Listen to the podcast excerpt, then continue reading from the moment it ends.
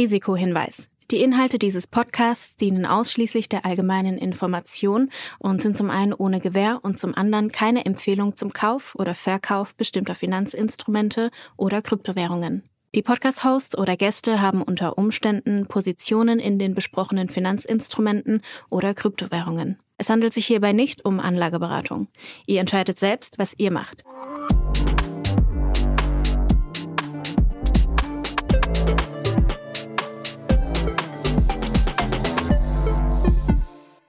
Es ist Samstag, es ist alles Coin, nichts muss. Es ist die 17. Folge, die freundlicherweise wieder von unseren Kollegen bei Ultimate by Unstoppable, deinem Co-Pilot für die DeFi-Welt, unterstützt wird. Und Julius, ich habe das Gefühl, wir haben einen Lauf, weil das ist schon das zweite Mal in diesem Monat, dass wir uns live gegenüber sitzen und nicht remote miteinander sprechen. Wie geht's dir? Und ich dachte, jetzt kommt noch die, die Verbindung dazu, dass die Kurse jetzt wieder nach oben Ach so, gehen. ja, nee. Also das stimmt, das ist ja ein Krypto-Podcast. Ne? äh, ja, mir geht's gut, danke. Also ich habe ja auch diese Woche so ein paar Tweets und ein paar Memes wieder gesehen, dass Leute, Leute so geschrieben haben, ja, man hat ganz vergessen, wie sehr es Spaß macht, im, in dem Markt aktiv zu sein, wenn quasi die Kurse steigen und jetzt, man sieht schon wieder die wildesten Experimente und, und so weiter. Also ich glaube, ähm, so den Leuten, die haben nur darauf gewartet, dass jetzt mal wieder so ein bisschen hochgeht und jetzt kommen wieder alle aus ihren Löchern rausgekrochen. Und nee, aber mir geht's auch, äh, ja, abgesehen davon ist gut. Ja, aber man, man, muss auch mal dazu sagen, also du bist auch Meister des Timings irgendwie. Weißt, wir haben jetzt die letzten Folgen ja immer Token Deep Dives am Ende der Folge gemacht und irgendwie ist dieses Hausaufgabensegment, also dass ich Hausaufgaben machen sollte, also ein bisschen ja eingeschlafen. Und jetzt kamst du diese Woche wieder um die Ecke und hast gesagt, pass mal auf, Flo, ich habe hier noch eine Überraschungshausaufgabe für dich, mach mal. Äh, und es hatte wieder was damit zu tun, dass ich Geld ausgeben durfte und du kommst damit immer um die Ecke, wenn die Kurse wieder teuer werden, weißt du? Wir sind irgendwie schön günstig, Transaktionsgebühren werden günstig, du lässt mich in Ruhe und wir beschäftigen uns mit Token Deep Dives. Und kaum geht es wieder nach oben, muss ich wieder was machen, muss wieder Geld ausgeben. Aber ja, das vielleicht als kleiner Vorgeschmack für das, was äh, später dann auch noch kommen wird. Bevor wir darüber sprechen, aber vielleicht so ein, zwei Worte zu dem, was diese Woche passiert ist. Du hattest nicht nur diese eine Hausaufgabe für mich als Überraschung, dass ich was machen sollte, sondern ich sollte noch was anderes machen und zwar mir einen Talk angucken. Und zwar den Talk von Vitalik auf der Ethereum-Konferenz in Paris, über die wir schon in der letzten Folge gesprochen hatten. Und ich habe den natürlich ganz brav angeguckt, muss aber sagen, ich habe gar nicht so viel verstanden. Also da waren sehr viele Wörter von wegen äh, The Merge, The Search, The Verge. Also es hat sich sehr viel gereimt, es war sehr viel Fachchinesisch. Ich habe, finde ich, einen ganz guten Eindruck von Vitalik bekommen. Also es ist wirklich auch eine ganz feierliche Gestalt so in seinen komischen T-Shirts, die er da hat und so. Interessant auch, dass er viel charismatischer ist, als ich mir vorgestellt hätte. Also er konnte dann doch relativ überzeugend so über dieses ganze Ethereum-Ökosystem sprechen und ja. so. Aber ich habe mich gefragt, warum sollte ich mir diesen Talk anschauen? Ja, genau. Ich glaube so zweierlei. Also primär wollte ich es dir, habe ich dir geschickt, damit du dir mal einen Eindruck äh, davon machen kannst, wie er drauf ist und, und auch wirkt und, und so. Weil ja auch Teil davon, also ich glaube, klar, ein Großteil davon ist, ist sehr technisch, aber ich glaube, manche Inhalte sind auch glaube ich, auch, auch so ganz spannend und, und so, ich meine, will jetzt nichts vorwegnehmen, aber er sagte so Sachen wie irgendwie Ethereum ist 50% complete, also quasi sieht das auch als so eine, so eine Baustelle ähm, an. Ähm, und vielleicht, ich dachte halt auch, äh, das war der zweite Punkt, dass halt inhaltlich irgendwie auch ganz spannend ist, ähm, dass du vielleicht das ein oder andere mitnimmst. Aber ich hab, wusste natürlich auch, also, dass das irgendwie super technisch war. Es ging ja so ein bisschen irgendwie über die, die Roadmap vom Ethereum-Ökosystem. Wie schauen irgendwie die nächsten fünf Jahre aus, so gefühlt. Und ähm, da geht es halt um ganz viel ja, technische Features, die kommen sollen, die heute noch nicht implementiert sind. Und äh, da war jetzt nicht, nicht mein Ziel, dass du das alles irgendwie researcht, aber äh, hast du irgendwas inhaltlich auch mitgenommen, wo du sagst so. Also ich muss wirklich sagen, am meisten blieb diese Catchphrase bei mir hängen, was du gerade auch gesagt hast von wegen, weil ich glaube, er sagt in dem Talk so, der Unterschied zwischen Bitcoin und Ethereum ist, dass Bitcoin-Maximalisten oder wie oder Bitcoiner oder wie auch immer er die nennt, denken, dass Bitcoin zu 80% fertig ist. Ethereum-Leute denken, dass Ethereum zu 40% Prozent fertig ist.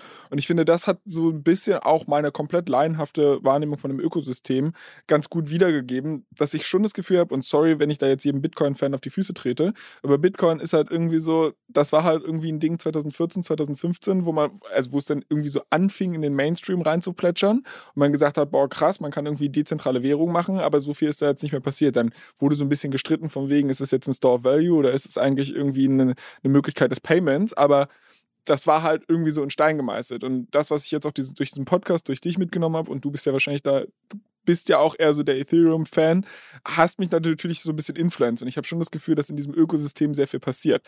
Dass ich jetzt aber sage, wow, diese, diese eine Sache, also ein Punkt, der bei mir hängen geblieben ist noch aus dem Talk, ist, dass er halt auch sagt, Ethereum kann jetzt pro Sekunde 15 bis 20 Transaktionen so verarbeiten. Und zukünftig, wenn das alles umgesetzt ist, was er da so plant, äh, schafft man irgendwie 100.000 Transaktionen pro Sekunde. Ich glaube, das war irgendwie die Zahl. Da dachte ich, wow, wie man das jetzt aber technisch, hey, da waren so viele Zahlen, Abkürzungen oder was weiß ich, ich habe keinen Plan. Also, was ist denn für dich so der Punkt gewesen, wo du gesagt hast, so vielleicht eine Erkenntnis, jetzt abgesehen vom Merch, ja. was wird so der nächste Gamechanger bei Ethereum? Na nee, gut, also nochmal zu dem Punkt, dass das Bitcoin 80, äh, dass Leute denken, dass das 80% complete ist. Ähm, ich glaube, dass ich finde das gar nicht negativ. Also ich glaube, das ist für mich so einfach ähm, ein Teil dieser Community und auch das, wofür Bitcoin steht, ist auch so ein bisschen dieses Unveränderliche. Äh, ich hatte, ich war ja letztens äh, zu Gast im Digitale Vorreiter in einem Podcast und haben auch darüber gesprochen, quasi der Vergleich äh, Bitcoin als digitales Gold und dann der Christoph Bursig das Argument gebracht, dass Gold ja halt schon ein paar tausend Jahre so überlebt hat. Und ich glaube, wenn Bitcoin auch irgendwie mal diesen Status erreichen möchte, musst du halt irgendwie so ein bisschen diese Unveränderlichkeit auch, auch ähm, mitbringen. Von daher, ich glaube, das ist gar nicht mal so schlimm, aber es zeigt halt, glaube ich, dass das, klar, der ganze Space hat mit Bitcoin angefangen, aber dass halt jetzt halt die Use Cases halt explodiert sind und Bitcoin und quasi dieser Stock Value Use Case irgendwie nur noch, nur noch einer ist von ganz, ganz vielen.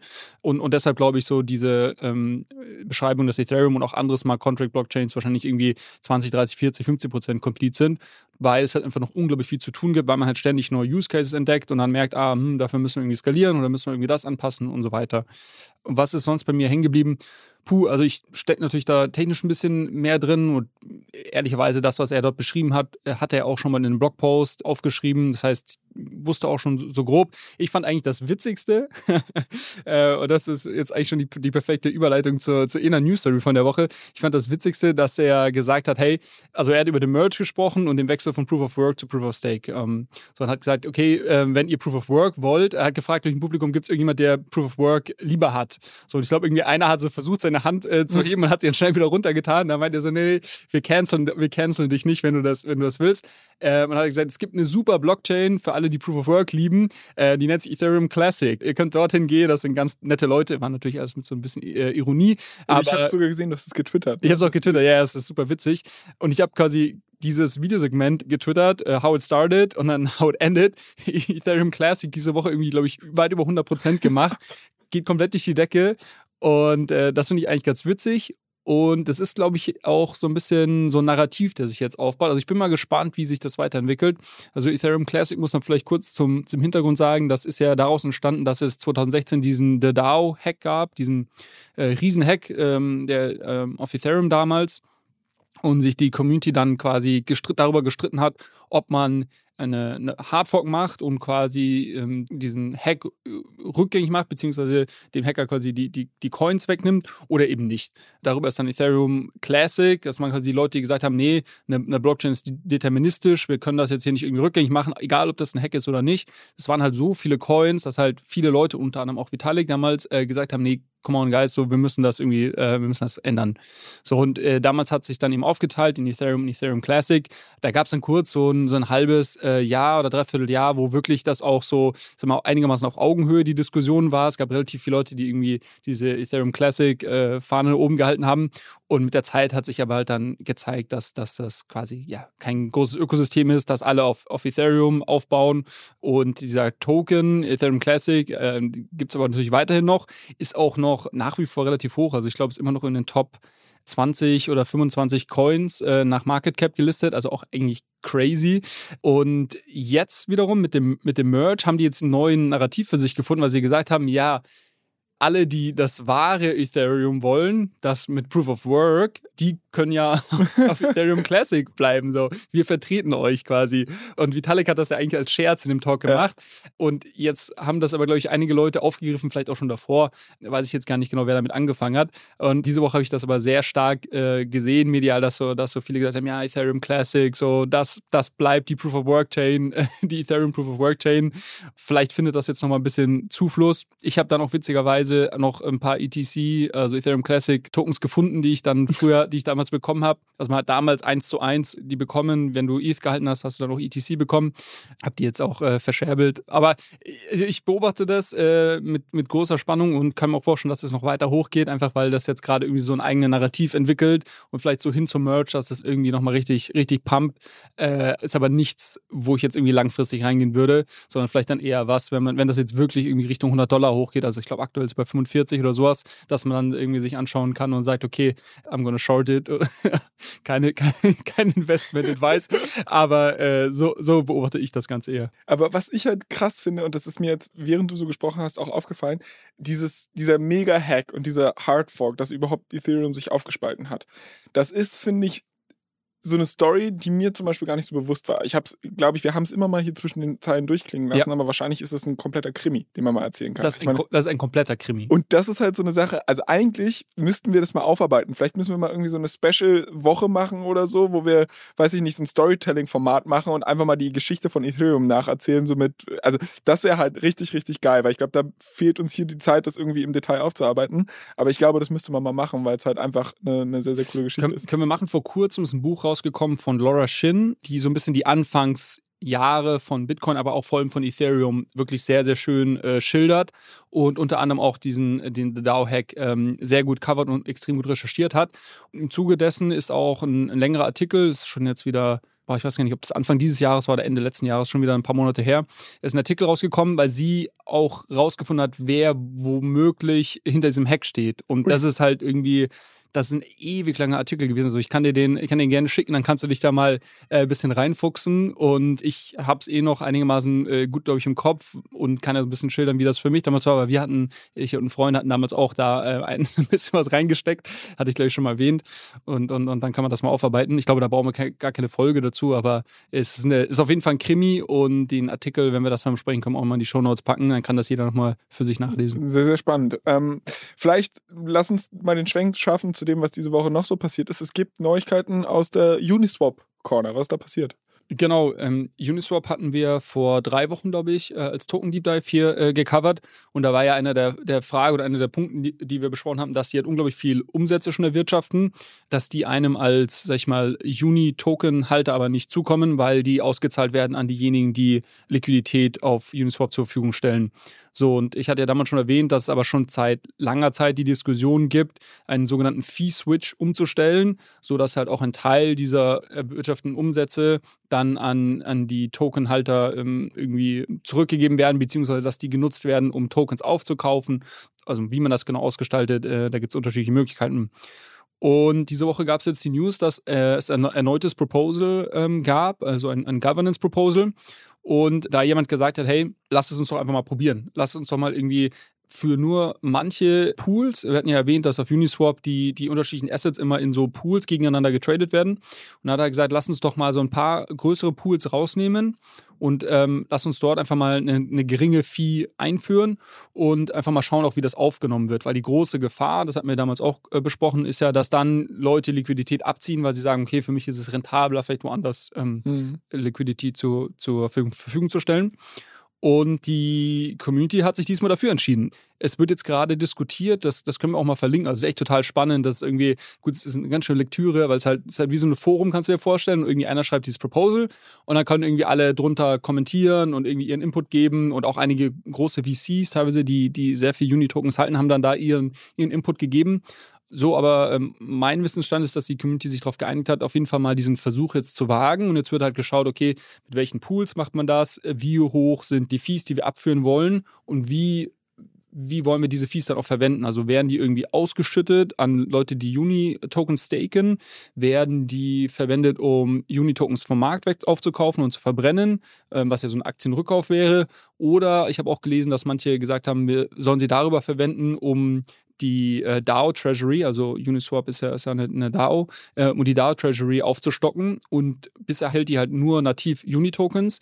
Und da haben auch manche Leute geschrieben, lasst uns doch irgendwie Stablecoins einfach in der Treasury hinzufügen.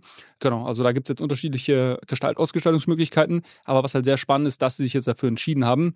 Mal gucken. Also ich könnte mir vorstellen, dass wenn das irgendwie jetzt erfolgreich läuft und man sieht, okay, das funktioniert, ohne dass irgendwie die ganze Liquidität wegläuft, dass das dann auch weiter ausgerollt wird und mittelfristig sich dann natürlich auch äh, positiv auf den, auf den Uni-Token auswirken sollte. Also das äh, ist, glaube ich, eine ganz spannende News. Aber ist der Uni-Token jetzt schon zum Mond geflogen oder da ist gar nichts passiert? Ich glaube nur quasi relativ stark mit dem Markt mitgegangen. Ich glaube jetzt noch nicht irgendwie überproportional. Also ich glaube, solange das nicht wirklich eingebaut wird und man das dann auch mal live sieht, wird sich das noch nicht so stark auf den, auf den Preis auswirken. Aber wenn das dann irgendwie kommen sollte und du weißt das ja, Märkte reagieren auf, auf News und quasi antizipieren Sachen stärker. Ich glaube, sobald diese News dann mal rauskommt, dass es irgendwie jetzt auf alle Pools ausgerollt wird, da könnte ich mir schon vorstellen, dass das dann irgendwie einen großen, großen Impact hat, ja. Einen großen Impact hat offensichtlich auch unserer Helium Deep Dive gehabt, den ich ja äh, für uns übernommen hatte. Also ich meine, da bist du ja relativ, äh, hast dich ja gut aus der Affäre gezogen, hast im Endeffekt mir das ja so überlassen. Äh, zur Erinnerung nochmal an die Leute, äh, die jetzt gar nicht wissen, worüber wir reden. Helium war dieses ähm, ja, Netzwerk aus Hotspots, womit halt quasi in der Web3-Welt quasi Internet geschaffen wird. Oder ein dezentrales Internet. So komplizierte Erklärung. Eigentlich will ich sagen, Helium ist ein dezentrales Internet. Äh, wer die Folge nicht gehört hat, sollte das dringend nachholen, bevor er jetzt hier weiterhört, weil ich glaube, dann ergibt es Sinn. Und dazu haben wir Feedback bekommen. Und zwar hast du dich mit einem Hörer relativ lange ausgetauscht. ja, genau. Also erstmal, ich glaube, warum haben wir das Thema jetzt nochmal aufgegriffen? Ich habe diese Woche auch auf Twitter einen Post gesehen von jemandem, der, sag ich mal, Helium relativ schlecht da, schlechte Licht gerückt hat und quasi relativ kritisch ähm, darüber berichtet hat. Du meinst aber nicht den Artikel von The Generalist? Oder? Nee, genau. Also der, der hat sich wiederum auf einen Artikel von dem äh, Mario Gabriele ja. ähm, bezogen. Der hat also einen super langen Artikel ja. geschrieben ähm, und hat quasi Helium erklärt, so ein bisschen so wie du das gemacht hast vor zwei Wochen und aber natürlich auch noch irgendwie ähm, hat ein paar spannende News auch ähm, da reingepackt. Die können wir auch noch gleich besprechen, ähm, wie das dann jetzt weitergeht mit Helium. Da gibt es nämlich ein paar spannende Veränderungen Veränderungen im Netzwerk. Und dieser andere Typ hat das dann eben aufgegriffen, Tweet werden wir verlinken in den Show Notes und hat sich halt irgendwie so die fünf schlechtesten Punkte rausgegriffen und hat das halt so sehr einseitig auch dargestellt, muss man glaube ich schon auch so ein bisschen sagen. Und gesagt, okay, eigentlich alles ist, alles ist Kacke auf Helium. So, und das hatten wir zum Anlass genommen, um da nochmal tiefer reinzuschauen. Und ja, äh, Gott sei Dank haben wir auch einen, einen Hörer bei uns in der, in der Community, der, der Christian, der da relativ tief drin steckt, scheinbar und schon länger ähm, so semi-professionell, würde ich sagen, mal äh, Helium-Mining betreibt. Und er hatte mir dann noch eine, eine 16 Minuten Sprachnot Sprachnotiz geschickt. Äh, quasi Podcast. Quasi einen kleinen Podcast. Er wirklich super informativ. Also an der Stelle nochmal vielen, vielen Dank auch, wo er mir nochmal aus seiner Sicht so ein bisschen geschildert hat, warum wie er das Ganze einschätzt und vielleicht, wie er diese Kritik einordnen würde. So, worum geht es? Ich glaube, es geht um zwei Fragen. Das eine ist so ein bisschen, wie profitabel ist das Mining und quasi wird Nutzern da letztendlich was vorgeschwindelt, dass sie damit irgendwie Geld verdienen können sollen oder können sie das wirklich? Und das andere ist, glaube ich, wie erfolgreich ist so das Helium-Geschäftsmodell an sich und, und wie verändert sich das in der Zukunft? Und, und ich würde mal mit der, mit der zweiten Frage anfangen, weil die Kritik quasi war von diesem Twitter-Post, dass irgendwie Helium, ich glaube, ähm, im letzten Monat oder vorletzten Monat irgendwie 7000 Dollar Umsatz gemacht hat. Und, und, quasi Umsatz im Sinne von, dass Leute dafür gezahlt haben, dass ihre Daten transferiert mhm. werden. Die haben ja eine sehr große Marktkapitalisierung, auch das ist jetzt natürlich irgendwie nichts. Äh, ja, nichts so. Und ich glaube, das ist ein fairer Punkt, dass man sagt, okay, das offensichtlich ist der Demand da heute noch nicht so groß.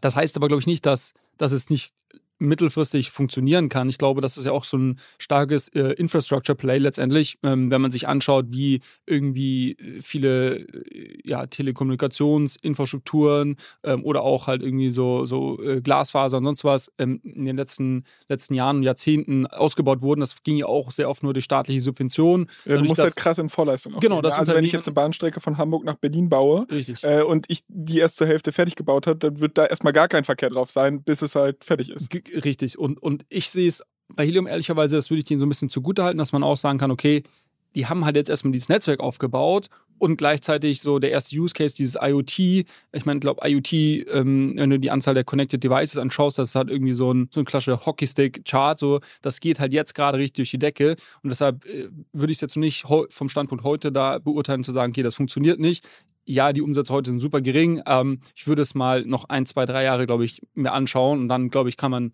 das Ganze irgendwie besser beurteilen. Was ich übrigens ganz witzig finde, weil du es gerade gesagt hast, von wegen IoT, die Connected Devices und Hockeystick. Und da muss ich mich dran erinnern, dass wir mal eine Apple-Rezension bekommen hatten, wo es hieß, ey yo, euer Denglisch geht mir richtig auf den Keks.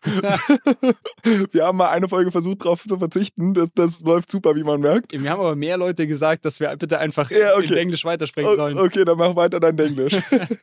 ähm, Genau, also das, das zum Punkt, ähm, wie erfolgreich ist das Geschäftsmodell heute. Und was ganz spannend ist in diesem ähm, Artikel von, von The Generalist. Verlinken wir auch übrigens verlinken wir auch, wurde jetzt so ein bisschen auch gezeigt, wie es jetzt weitergeht, weil du hattest ja auch damals berichtet im Token Deep Dive, dass das Helium sich auf diese ähm, IoT-Netzwerke mit quasi geringer äh, Daten, ja, genau. Datenübertragung, also du brauchst wenig Daten, aber hast lange äh, Frequenz, also nicht lange Frequenz, lange, lange Reichweite. Genau, genau. So, und dass sie jetzt aber auch ein äh, 5G-Netzwerk hinzufügen. Okay. So, und das, das kommt jetzt scheinbar, also die wollen jetzt halt weitere Produkte oder weitere Use Cases letztendlich äh, hinzufügen mit der Zeit.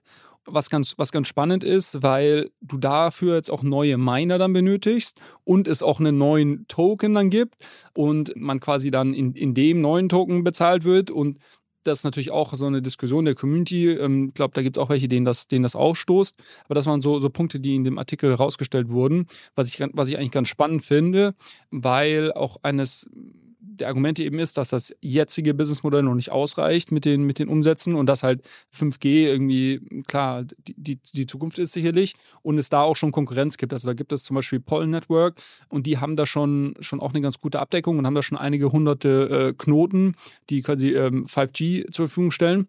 Und da möchte Helium jetzt auch noch stärker rein spannend einerseits, dass sie sagen, okay, wir wollen irgendwie da mehr Use Cases machen. Gleichzeitig hat auch so ein bisschen die Frage, ja, mit neuen Token und so weiter. Also ich, ich, ich sehe es auch kritisch, ehrlicherweise, weil ich mir, weil ich so ein bisschen denke, okay, jetzt hat man hier über Jahre irgendwie, haben Leute Miner gekauft und irgendwie, ähm, dem wurde jetzt hier die große Vision erzählt und Klar, jeder muss das für sich beurteilen, aber jetzt irgendwie dann sagen, okay, jetzt braucht ihr für 5G irgendwie andere Miner und es gibt irgendwie neuen, neuen Token dazu und so, finde ich schon auch schwierig. Aber genau, so viel zu dem Business Model. Also ich würde, ich würde es mal zusammenfassen als irgendwie Work in Progress. Ich glaube, die haben halt jetzt mal die erste Sache versucht scheinen so semi-gut zu, zu laufen. Wie gesagt, ich glaube, es braucht ein bisschen Zeit und jetzt versuchen sie noch in weitere ähm, Verticals reinzugehen. Jetzt zu der Frage, wie profitabel ist das für meine? Und da hatte vor allem eben der, der Christian, glaube ich, einen super Input. Und ich würde es mal so zusammenfassen. Das eine ist, man muss sich doch mehr technisch auch damit auseinandersetzen, glaube ich, als das viele wahrscheinlich vermuten, sondern die kaufen sich halt so einen Miner, stellen den irgendwie äh, ans Fenster oder ins Wohnzimmer und so. Und kriegen dann Kopfschmerzen von. kriegen Kopfschmerzen oder verdienen halt wenig. Das ist, glaube ich, das eine, dass man sich, dass man das, glaube ich, doch mehr optimieren muss, als es, glaube ich, vielen bewusst ist. Und das zweite ist so ein bisschen die Erwartungshaltung zum, zum Return ähm, auf, auf dieses Investment in so einen Miner.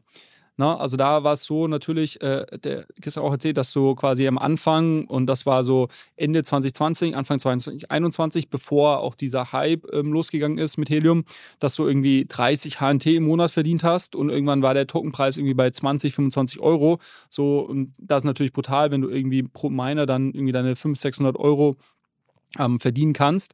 Und damit hast du natürlich auch einen super, super ROI-Case. Was dann passiert ist, ist, dass ganz viele Leute auf diesen Zug aufgesprungen sind, unglaublich viele Miner gekauft haben, was natürlich dazu geführt hat, dass in deinem Umkreis und muss sagen, dass das äh, Helium das in so kleine Kacheln aufteilt, quasi die Weltkarte. Und je nachdem, wie viele äh, Miner es auch in deiner Kachel gibt, verdienst du natürlich dann auch weniger. Also das hatten, hatten wir auch kurz angesprochen, dass, äh, dass das dazu geführt hat, dass natürlich für in vielen Orten die Rewards runtergegangen sind. Hinzu kommt, dass natürlich jetzt mit dem Bärenmarkt der, der Tokenpreis runtergegangen ist und das Helium auch die Incentives mit der Zeit langsam runterfährt, weil das Geschäftsmodell von Helium, also aktuell ist ein Großteil von dem, was man verdient, kommt quasi daher, dass Helium Tokens einfach ausschüttet, um quasi dich zu incentivieren, am Ball zu bleiben. Das geht genau auf den Punkt zurück, den wir gerade hatten, dass es quasi dauert, diese Infrastruktur aufzubauen. Mhm. So mittelfristig müssen die Umsätze durch den Datentransfer so hoch sein, dass das das andere irgendwie wettmacht und das Helium diese Incentives dann runterfangen kann. Und das machen sie jetzt schon. Es gibt auch so Halvings, ähnlich wie beim Bitcoin, wo quasi die, die Ausschüttungen dann ähm, halbiert werden. So und all das zusammengenommen führt natürlich dazu, dass du heute viel, viel weniger verdienst. So, und äh, er hatte mir da jetzt mal äh, so die Zahlen äh, zugeworfen, dass er aktuell so 5 HNT im Monat verdient, was ungefähr 50 Dollar im Moment entspricht auch 50 Euro. Wir haben ja Euro, der alte Shitcoin ist ja, abgestürzt. Ähm, und dass du dann aber auch nach einem Jahr eigentlich dein Break-Even schon hast, was nicht schlecht ist. Und dann hast du immer noch den Miner rumstellen, den kannst du entweder äh, weiterverkaufen, ähm, da gibt es, glaube ich, auch einen ganz liquiden Markt auf Ebay, oder du meinst einfach weiter und verdienst halt dann deine 50 Dollar im Monat eventuell auch wieder mehr, wenn die. Abzüglich Strom halt und so weiter. Ne? Wobei da hat er gesagt, Stromkosten sind komplett zu vernachlässigen, okay. weil das ist halt ein Raspberry Pi und das sind irgendwie paar Cent im ja. Monat. So, und da muss man, glaube ich, auch den Vergleich zu machen mit anderen Mining Operations, wie, wie schnell du da quasi dann dein, dein Break-Even ähm, Break hast.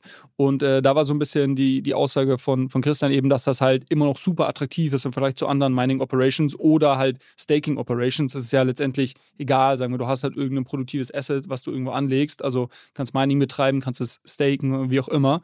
Und auch so ein bisschen die Frage ja, sollte Mining quasi irgendwie ein Weg sein, schnell reich zu werden? Oder ist das halt primär eine Dienstleistung, die, die du quasi für das Netzwerk äh, lieferst. Und der schöne Nebeneffekt ist quasi, dass du noch ein bisschen was verdienst, aber natürlich stark in Abhängigkeit davon, wie der Tokenpreis steht. Mhm.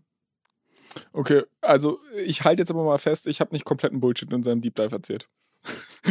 ja, ich glaube, du hast es ganz gut gemacht. Aber was halt super spannend ist zu, zu sehen, ähm, dass es halt da wirklich sehr, glaube ich, sehr stark darauf ankommt, wie professionell man das betreibt. Also, mhm. so letztes Beispiel jetzt aus der, aus der Sparnotiz, er hat erzählt, dass sie halt da irgendwie hart optimieren, wo sie die Antennen aufstellen und halt irgendwie, dass du teilweise meterlange Antennen aufs, aufs Hausdach drauf machst, weil du dann quasi eine bessere Reichweite hast und du hattest das ja auch erwähnt in deinem Deep Dive, dass du quasi dann angepinkt wirst. Man nennt das irgendwie Beacon und, und wenn du quasi diesen Ping dann irgendwie auch, auch äh, widern kannst, äh, bist du ein Witness ähm, und dafür wirst du eben auch bezahlt unter anderem. Das sind das eben einer der, der hauptsächlichen Incentives Incentives im Moment.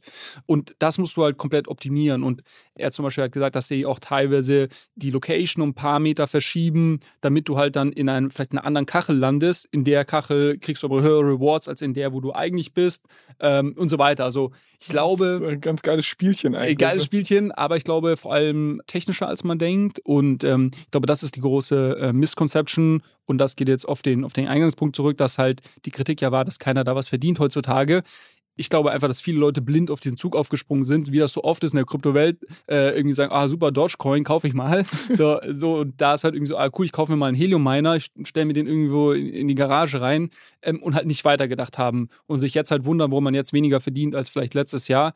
Gut, also ich glaube, äh, da muss man sich ja dann ein bisschen mehr mit beschäftigen. Ähm, ich glaube aber so von den Zahlen, die er, die er da genannt hat, dass es trotzdem, glaube ich, spannend sein kann, wenn man denn das vielleicht ein bisschen optimierter betreibt und natürlich auch den Glauben daran hat, den muss man, glaube ich, haben, dass Helium mittelfristig diese, dieses Problem lösen kann, dass sie halt dann auch mehr Daten transferieren. Kleiner Verbraucherhinweis von unserem Werbepartner. Unstoppable Finance will Menschen überall einfachen Zugang zur Welt der Decentralized Finance ermöglichen. Das erste Produkt, das das Berliner Team rund um die Macher der Solaris Bank und der Börse Stuttgart Digital Exchange heißt Ultimate. Das ist eine mobile App, die Anlegern super easy Zugang zu geprüften und verifizierten DeFi-Produkten ermöglicht. Hab mir sagen lassen, dass die Profis sowas DeFi-Wallet nennen. Entscheidend ist, dass die Ultimate Wallet die Vermögenswerte der Nutzer nicht verwahrt. Die Nutzer behalten die Kontrolle über ihre Private Keys, haben aber die Möglichkeit, sie in der Cloud zu sichern, um sie vor versehentlichem Verlust zu schützen. Your Keys, Your Coins.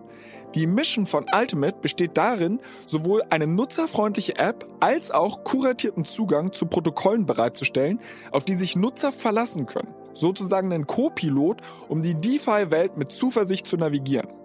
Ultimate ist made in Germany von den führenden Köpfen der Kryptoszene, weltweit verfügbar und internationale Top-VCs sind darin investiert. Für ausgewählte iOS-Nutzer beginnt in Kürze eine geschlossene Testphase. Wenn du dazugehören willst, dann melde dich auf der Warteliste von ultimate.money an, um über den Beta-Start benachrichtigt zu werden. Ich muss sagen, du hast gerade gesagt, blind auf den Zug aufspringen. Das ist eigentlich die perfekte Überleitung zu meiner Hausaufgabe, die du mir gegeben hast, weil ich habe mal wieder nicht nachgedacht und einfach Hausaufgabe gemacht. Aber bevor ich davon schildern werde, vielleicht nochmal der Hinweis. Wir haben ja jetzt, wie gesagt, diese Sprachnachricht von Christian bekommen und wer sich jetzt fragt, wie man überhaupt mit uns in Kontakt treten kann und uns erzählt oder erzählen kann, was für ein Bullshit wir ja eigentlich erzählen oder selbst noch irgendwie Input hat, Fragen hat und Themenwünsche, Kritik, Feedback, ihr wisst, was ich meine, ähm, dann könnt ihr uns jederzeit schreiben, einfach an allescoin-pod. Das ist ein Instagram-Account. Wir sind aber auch auf allen anderen sozialen Netzwerken verfügbar. Also schreibt uns einfach, falls wir hier irgendeinen Mist erzählt haben. Zu dem Mist, den ich jetzt erzählen werde. Äh, wie kam es überhaupt dazu? Du hattest mir gestern nochmal so eine Hausaufgabe zugeworfen, weil wir haben von vielen Hörern halt auch das Feedback bekommen, äh, sie machen halt die Hausaufgaben ganz gerne mit. Die Möglichkeit hattet ihr jetzt nicht, aber ihr könnt vielleicht aus meinen Fehlern lernen, die ich auf diesem Weg gemacht habe. Was hast du mir aufgetragen? Äh, oder kannst du ja am besten mal selbst erzählen, äh, wie, wie, wie die ganze Sache abgelaufen ist? Ja, wir hatten ja letzte Woche als, als Token Deep Dive zu Solana gesprochen und ich glaube, es glaube, war, auch, war auch ganz spannend und ähm, ich glaube, einen der ich hatte dann erwähnt, dass es ja auch die Phantom, Phantom Wallet gibt. Ähm, das ist halt so die, die führende Wallet im Solana-Ökosystem und dass die ja auch eine, eigentlich ein ganz cooles User-Interface hat, auch vielleicht im Vergleich zu jetzt einer Metamask ich habe mich dann im Nachhinein geärgert, das wäre eigentlich die perfekte Hausaufgabe für dich gewesen, quasi dir diese Wallet mal zu installieren, zu schauen, dass du da mal ein paar, paar Tokens äh, drauf bekommst und dann im Solana-Ökosystem aktiv zu sein. Meine erste Idee war dann, dass du auf Magic Eden gehst, was quasi die größte NFT-Plattform im Solana-Ökosystem ist und dir da irgendein NFT kaufst. Ich habe dir aber dann ja noch geschrieben, so, wenn dir irgendwas Besseres einfällt, so äh, bin, ich auch gespannt, was dir einfällt. Äh, aber genau, quasi einfach mal deine Erfahrung im Solana-Ökosystem zu schildern, weil ich glaube, eine der Takeaways, die wir hatten, war sehr schnell, sehr günstig und fokussiert sich so ein bisschen wirklich auf die Endnutzer, denen vielleicht jetzt das Thema Dezentralisierung im, im Hintergrund nicht ganz so wichtig ist, wobei wir auch da ja äh, den, den äh, Blogpost von, von den Kollegen von Ultimate erwähnt hatten, die das Ganze ja so ein bisschen differenzierter nochmal betrachtet hatten. Also äh, ist vielleicht gar nicht so schlecht, wie, man, wie manche das meinen. Ja, also ich muss sagen, ich meine, ich bin ja mittlerweile Profi im, im Web 3 und dementsprechend konnte ich natürlich, also vielleicht als kleiner Disclaimer vorweg. Julius hat mir diese Hausaufgabe gestern nach, also wir nehmen an einem Freitagmittag auf und ich habe gestern Nachmittag die Info bekommen. Ist jetzt nicht so, dass ich nur diesen Podcast hier beruflich mache und ich musste noch den Vitalik Talk gucken, also dementsprechend hat sich meine Recherche da auch einigermaßen in Grenzen gehalten. Aber äh, wie gesagt, ich bin ja mittlerweile ein alter Hase, was habe ich also gemacht? Habe mir diese Phantom Wallet installiert und das ist halt super easy, denn du hattest mir den Link dazu geschickt, du gehst auf eine Seite, installierst halt diese Chrome Extension, also ich habe es über Chrome gemacht. Okay, also nicht, nicht die App. Nee, genau. Ich hab's, äh, App werde ich mir wahrscheinlich auch noch runterladen, weil ich habe es nur von außen so gesehen, dass sie eigentlich ganz cool aussieht. Ja. Und ich habe jetzt gerade so ein bisschen das Problem, dass ich gar nicht weiß in meiner Chrome Extension, wie ich mein NFT da displayen kann oder vielleicht wird es automatisch ah, displayed spannend. oder so. Muss ich mir selbst mal anschauen. Ich habe halt wirklich äh, auf kurz vor knapp jetzt einfach nur meine Hausaufgabe gemacht, habe mir diese Phantom App installiert und dann hatte ich ja das Ding, ich hatte es eingangs schon erwähnt, du kommst ja immer um die Ecke mit, gib mal Geld aus in dem Augenblick, wo es teuer wird. Äh, ich dann schon gedacht, ach, ey, wirklich gar keinen gar keinen Bock, äh, jetzt wieder Kohle auszugeben. Bin dann aber auf Coinbase gegangen, habe mir ganz normal Solana gekauft, weil ich sollte mir ein NFT auf diesem Magic Eden kaufen und das ist halt Solana-basierte NFTs bin dann halt los zu Coinbase, hab dann da irgendwie gesehen, Solana heute schon wieder 7 oder 8 Prozent hoch, dachte so, meine Fresse, warum, warum nicht früher? Und hatte mir die dann auf meine Wallet halt rübergezogen. Prozess ist genauso wie bei Metamask, also da ist jetzt nicht irgendwie eine große Neuigkeit dabei gewesen. Und da habe ich festgestellt, ich liebe Solana. Ich bin ein großer Fan, weil einfach wirklich du, du, du normalerweise, wenn du Ether kaufst, und ich habe es ja bisher immer relativ dumm gemacht, dass ich mir genau die Menge an Ether gekauft habe, die ich gebraucht habe, um irgendwie eine Hausaufgabe zu erledigen. Aber du musst halt immer so einkalkulieren, so fuck, da geht halt wirklich echt ein Batzen Transaktionsgebühren ab. Äh, während bei Solana ist es wirklich komplett zu vernachlässigen. Es geht super schnell, du hast keine Transaktionsgebühren, du hast Transaktionsgebühren, aber das fühlt sich eher so an wie in unserer ganz normalen, ja, Visa-Welt, sage ich mal so, wo, wo, wo die Transaktionsgebühren einigermaßen zu vernachlässigen sind. Auch wenn Solana vielleicht nur 23 von 24 Stunden funktioniert, sei jetzt mal dahingestellt, aber ich habe gedacht, ich bin Fan. Also mein Like haben sie oder meine Stimme. So, dann habe ich mir das halt rüber überwiesen und dann rüber überwiesen. Und dann bin ich auf Magic Eden gegangen und dieser Marktplatz ist relativ selbsterklärend, aber ich habe dann halt super viele NFTs da einfach aufgelistet gesehen und da ist mir erstmal aufgefallen, dass die Krypto-Community offensichtlich ein krasses Fable für Affen hat. Weil ich meine, es gibt ja die Bored Apes ja. und ich glaube, das ist einfach so ein erfolgreiches Beispiel irgendwie für einen NFT-Hype gewesen. Das versuchen ganz viele Leute da jetzt, äh, jetzt gibt es Degen Apes oder was weiß ich und einfach ganz viele Kollektionen. Es waren eigentlich immer Affen oder Katzen. Also irgendwie sowas. Mhm. Dann bin ich da halt durchgegangen und dann habe ich mir überlegt, so, boah, ich habe ja keinen Plan, was ich mit diesen NFTs machen kann. Und die Preise variierten dann halt auch wirklich zwischen 2 Solana, 10 Solana, 35 Solana und so weiter. Und wenn man das mal umrechnet, also Solana liegt gerade bei 40 Euro oder so. Also du konntest da halt schon irgendwie eine, sage ich mal, jetzt ein bisschen mehr Geld für ausgeben, als irgendwie du probierst mal nur was aus. Und ich wollte halt einfach nur ausprobieren und meine Hausaufgabe erledigen. Also habe ich unter den Most Popular Collections geguckt und habe dann gedacht, boah, so eine Affen finde ich irgendwie lame. Also das war wirklich mein Research-Prozess, deshalb blind irgendeinen Zug aufspringen. Und ich bin dann tatsächlich bei den Suit Cats gelandet. Okay. Aus dem einfachen Grund, weil ich fand das Design einigermaßen cool. Ich habe keine Ahnung gehabt, was die machen. Und es war wirklich eine der günstigsten Optionen. Ich muss ich wirklich, ich habe halt das, also für meine Suit Cat, die ich da gekauft habe, habe ich zwei Solana bezahlt. Und das war halt irgendwie so das Ausschlusskriterium, dass ich gesagt habe, ich gucke mal dann, wie das überhaupt wird, wie die Experience wird, bevor ich da jetzt irgendwie anfange, signifikante Summen an Geld reinzustecken. Und habe dann erst angefangen, mich damit auseinanderzusetzen, was ich damit überhaupt machen kann. Bevor ich dazu aber was sage, vielleicht einen Schritt vorweg. Ich glaube, ich habe da schon mal einen Fehler gemacht.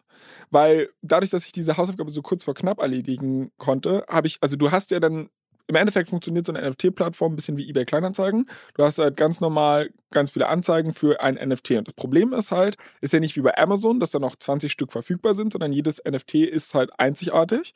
Und äh, wenn du halt ein, ein bestimmtes haben willst, dann gibt es halt entweder ein Auktionsverfahren oder du kannst einen Sofortkauf machen. Mhm. Und ich habe halt einen Sofortkauf gemacht, habe halt zwei Solana bezahlt. Ich habe gesehen, dass es auch noch Bid-Offers äh, gab für 1, 1,2, 1,3 Solana. Und ich glaube, wenn ich jetzt Zeit gehabt hätte, hätte ich dieses NFT deutlich günstiger schießen können. Nee, das ist ein Trugschluss. Echt? Diese ganzen Bid-Offers, äh, wir hatten ja letzte, letzte Woche das Beispiel mit dem dümmsten Trader. Ja. ähm, diese ganzen Bid-Offers sind eigentlich immer von Bots automatisch, also im Großteil der, der Fälle, also eigentlich auf OpenSea, ich hatte dazu mal Zahlen im Kopf, ähm, ich, ich würde behaupten, dass wahrscheinlich 80 bis 90 Prozent der Transaktionen einfach Käufe sind und quasi keine äh, Ersteigerung in, in dem Sinne. Aber man, man würde das meinen. Ich finde, das User Interface liegt es einem nahe, dass hier irgendwie, dass du irgendwie steigern kannst und Angebote schicken kannst und so. Klar, man, man kann das machen. Es ist vor allem, ich hatte es ja erwähnt, dass es sehr kapitaleffizient ist, weil du quasi auf OpenSea jetzt, ich weiß nicht, wie es bei Magic Eden ist, dass du halt mehrere Angebote machen kannst und nicht quasi für jedes Angebot auch dann die ja, entsprechenden äh, Geld oder Coins halt haben musst. Aber ich sag mal, ein Großteil der Transaktionen sind einfach Direktkäufe. Also von daher glaube ich, hast du da gar nicht so viel falsch gemacht. Klar kann sein, ähm, dass wenn du jetzt da irgendwie äh, dann ein Gebot gemacht hättest und irgendwie der, der Besitzer von einem NFT das unbedingt loswerden will, dass das dir halt dann ein bisschen günstiger verkauft, das kann schon sein. Das hängt immer sehr stark davon ab, wie der Markt sich gerade entwickelt und auch die Kollektion. Ne? Also wenn die Kollektion jetzt gerade, und das weiß ich jetzt bei der nicht, wenn die zum Beispiel irgendwie gerade eher an, an Hype äh, gewinnt oder halt irgendwie an Fahrt aufnimmt, dann wirst du sicherlich da mit einem Gebot keinen Erfolg haben, weil der Preis sich dann meistens relativ schnell nach oben entwickelt. Und genau andersrum, wenn der, wenn halt, wenn sich irgendwie keiner mehr dafür interessiert und dann der Preis halt runterfällt, man kann dann bieten, aber dann würde ich halt wirklich signifikant drunter bieten, weil es kann halt sein, dass der Floorpreis dann so schnell runtergeht, dass du dann quasi zum oder sogar über dem Floorpreis dann noch, noch kaufst äh, mit mhm. deinem Gebot. Und man bei den meisten NFT-Kollektionen ist ja schon so, dass die dann halt irgendwie einen relativ kurzen äh, Hype Cycle haben, also irgendwie die Aufmerksamkeit kommt dahin, die Leute wollen die irgendwie alle kaufen ähm, und aber es gibt irgendwie, glaube ich, sehr, sehr wenig Kollektionen, die über, sag ich mal, ein, zwei, drei Monate hinweg wirklich eine große Community haben halten können. So und deshalb ist das eigentlich immer äh, mit, dem, mit dem Bieten immer so eine Sache. Okay, sehr gut. Dann habe ich mich gar nicht so blöd angestellt. Ähm, ich habe dann halt, nachdem ich das gekauft habe, erstmal angefangen, mich auseinanderzusetzen mit, was habe ich da überhaupt gekauft.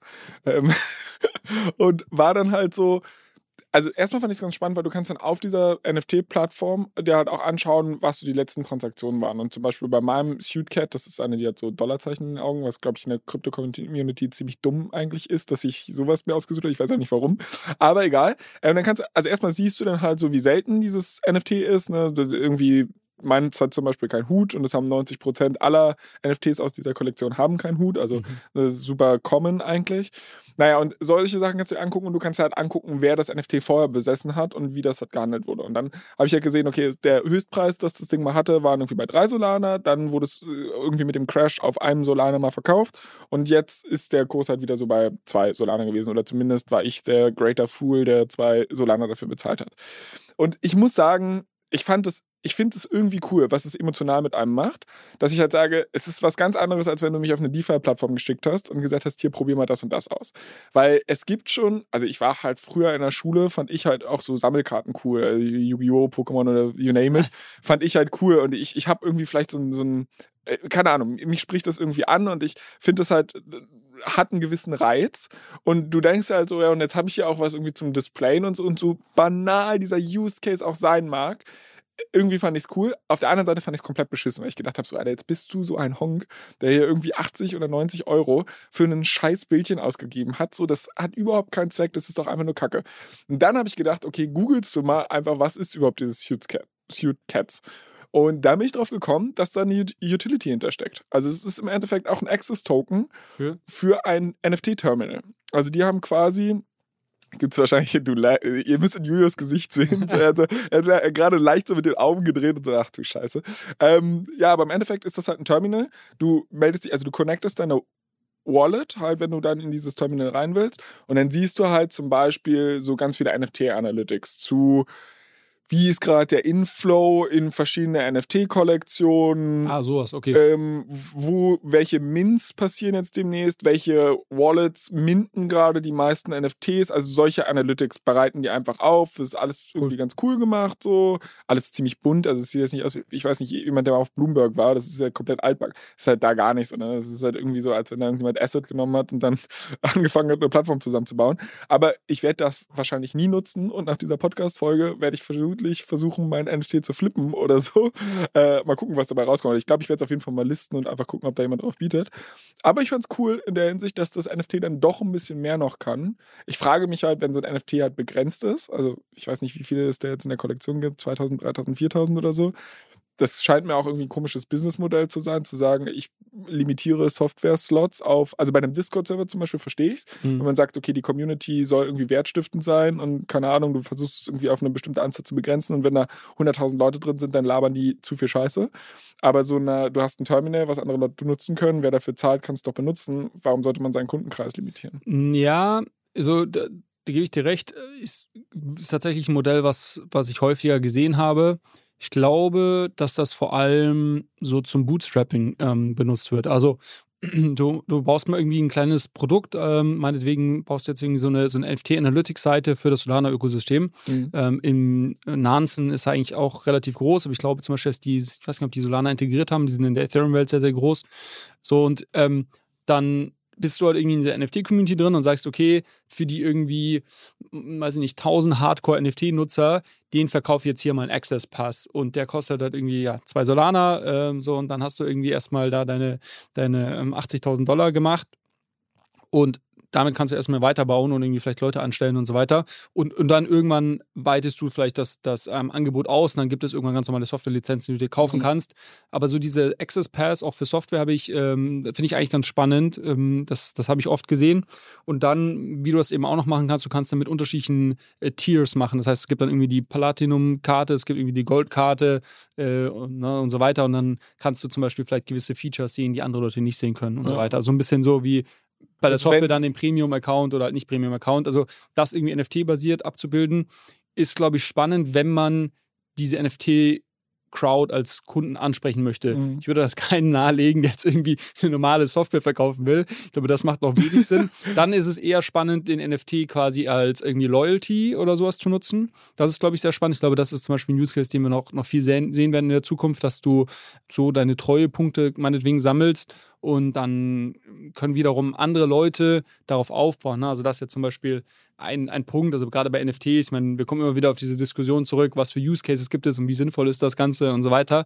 Ähm, ich glaube, gerade bei NFTs, was halt super spannend ist in der Zukunft, ist dieses Thema, dass du eigentlich darüber so ein bisschen deine digitale Identität abbilden kannst in einem gewissen Grade. Äh, wenn du jetzt halt gewisse Softwareprodukte nutzt, kannst du dafür halt irgendwie, werden die automatisch halt NFTs in deine, in deine Wallet, in deinen Account quasi geschoben vielleicht sogar auch spezifisch, je nachdem, ob du irgendwie Heavy-User bist oder nicht.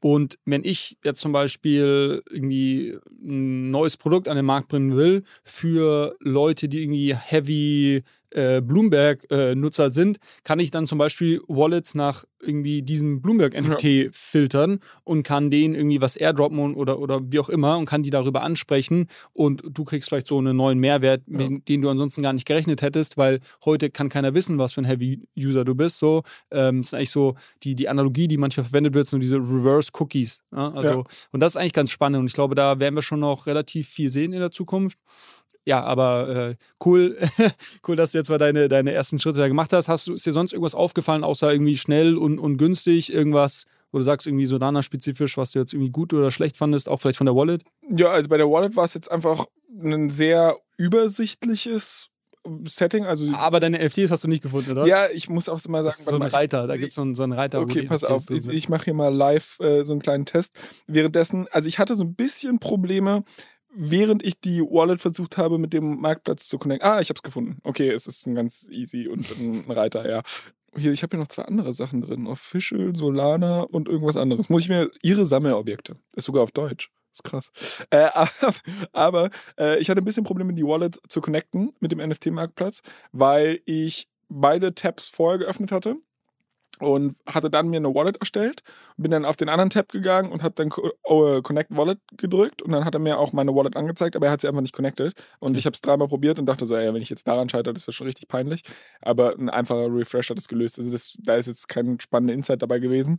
Ich fand es eine coole Erfahrung. Okay. Ähm, Ich verstehe nicht ganz, warum ich eine extra Solana Wallet brauche und ich das nicht mit Metamask einfach machen kann ja, das ist so ein bisschen das Ding, wo ich sage, wie viele Wallets soll ich mir noch an, weil ich äh, musste dann auch meine, also bei der Einrichtung der Wallet, das war nicht so geil, weil meine Seed Phrase, die ich benutze halt so ein Programm, wo ich mir äh, Dinge abspeichere in der Cloud so, Mhm. und du konntest nicht copy-pasten, sondern die hatten so einen ganz komischen Mechanismus, wenn du über, mit der Maus rübergegangen bist, nur dann konntest du die Seed Phrase sehen. Und wenn Ja, du rausgegangen bist, hat man es nicht mehr gesehen. Und das war ein ziemlicher Pain, weil ich musste wirklich meine zwölf Wörter mir dann merken und runtertippen. Mhm. Aber es ist jetzt auch meckern auf hohem Niveau. Wa- Warum du das nicht mit Metamask nutzen kannst, ist, dass Metamask nur äh, EVM-Chains im Moment äh, unterstützt.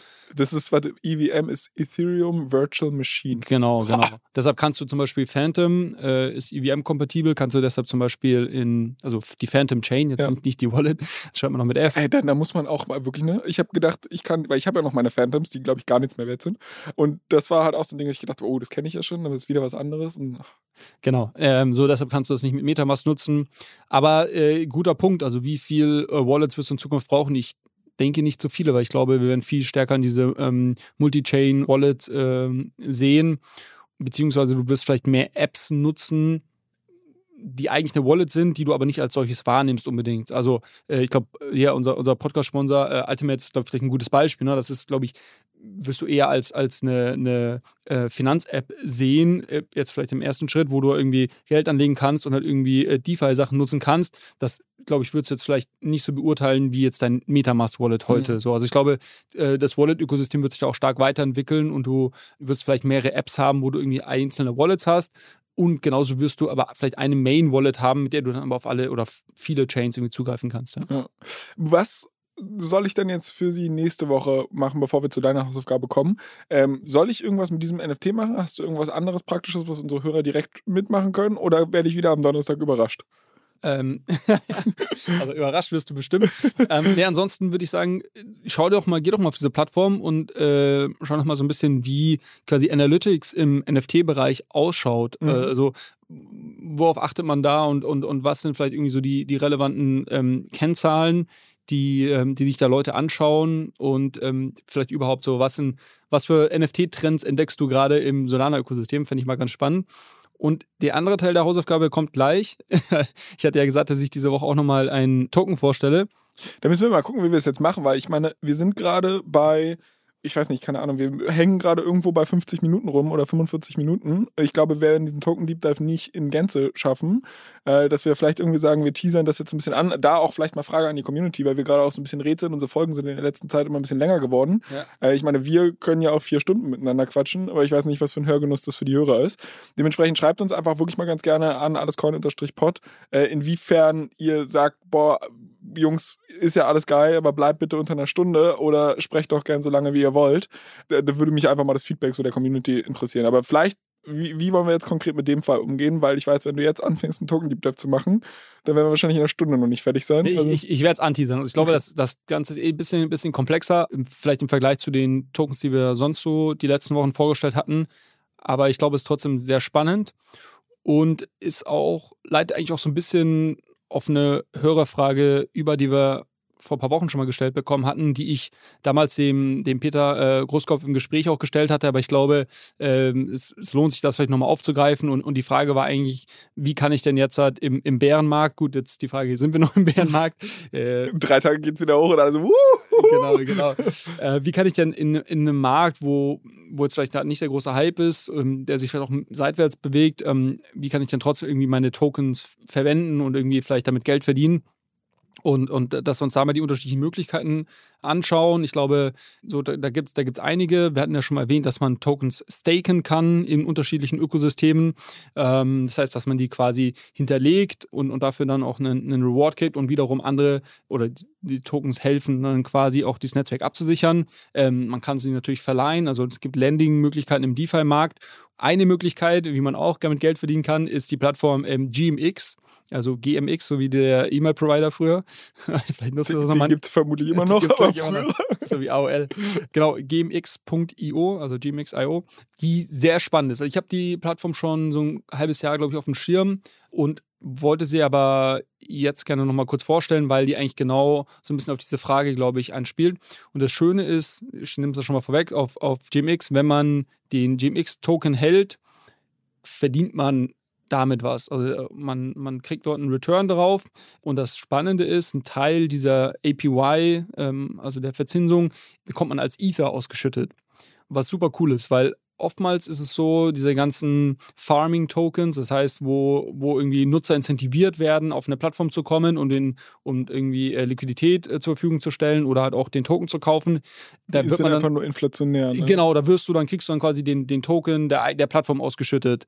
So, da ist das Problem, das ist halt immer mega inflationär und irgendwann sehen, gehen die Incentives runter, dann verkaufen alle ihre Tokens äh, und irgendwie der Preis stürzt ab. So, das ist eigentlich, da kann ich dir, glaube ich, irgendwie 50 Charts zeigen von, von Tokens, wo genau das passiert ist. Ähm, ähm, wo du auch genau sehen kannst, wo wurden irgendwie die Incentives angestellt und wo, irgendwie, wo wurden sie wieder abgestellt. Und ja, genau. Und in dem Fall ist halt spannend, ähm, weil die Plattform Ether verdient, also ähm, als Transaction Fees und die natürlich auch wieder ausschütten kann.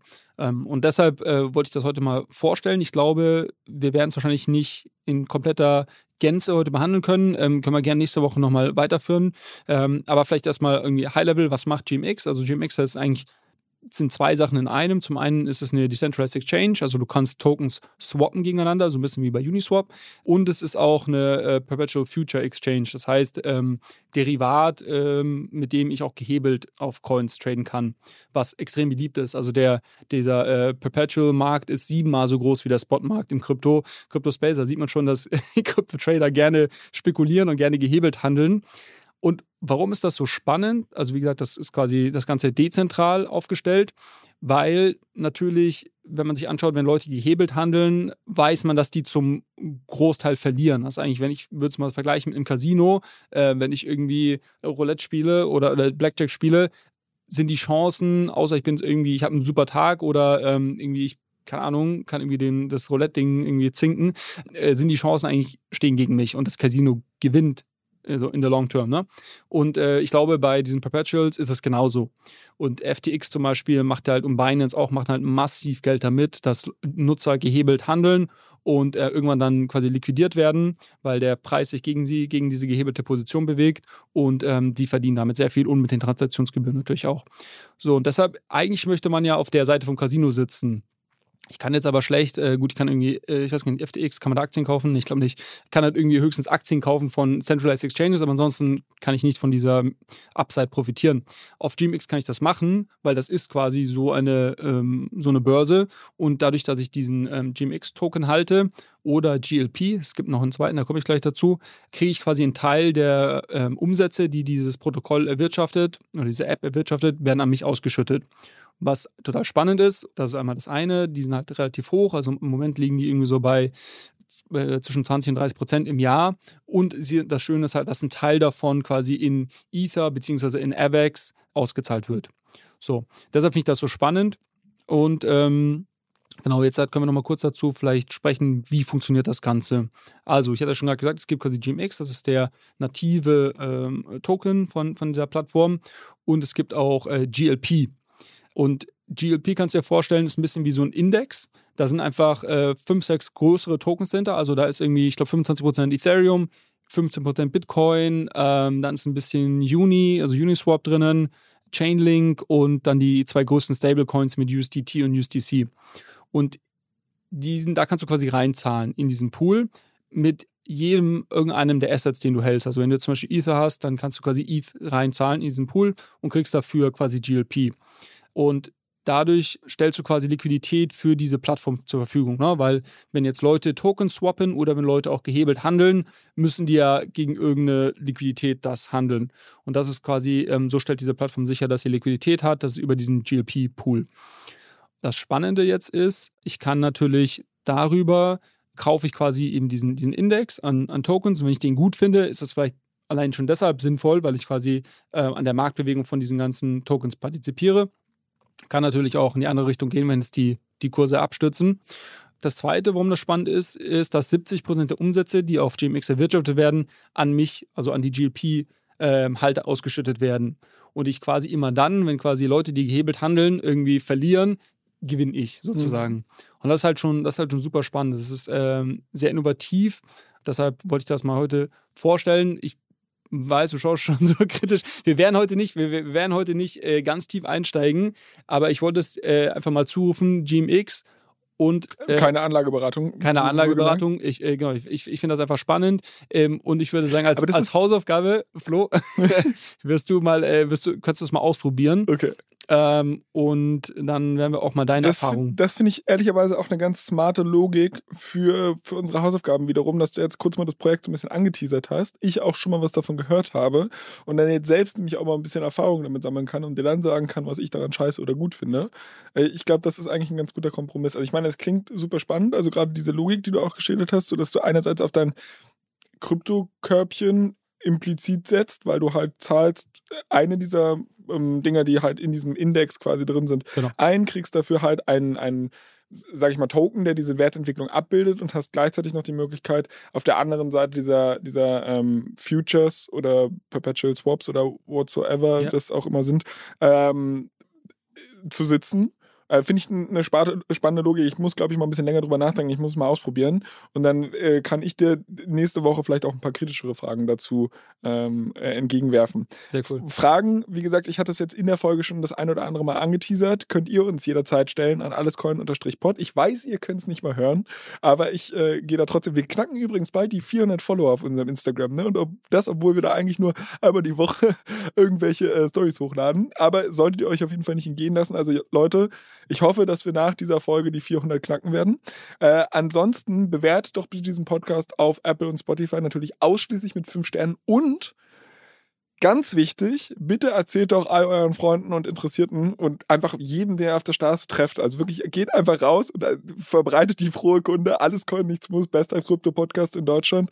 Ähm, und dann haben wir hier auch ganz schnell wieder die Hörerzahlen verdoppelt. Dann geht es mit dem, mit dem Kryptomarkt äh, auch bei uns nur noch aufwärts. Ansonsten nach diesem ganzen Geschwurbel hier äh, wünsche ich dir, Julius, noch ein wundervolles Wochenende und ich freue mich auf nächste Woche. Dann leider wieder remote, aber ähm, wir werden trotzdem, da bin ich übrigens im Urlaub. Da bin ich äh, gar, gar nicht in Hamburg. Äh, Werde ich, werd ich dann mal berichten, von, von, wo, von wo du mich erreichst. Ich wünsche dir auf jeden Fall ein schönes Wochenende und ich freue mich aufs nächste Mal. Bis dann, Flo. Mach's gut. Ciao, ciao. Ciao.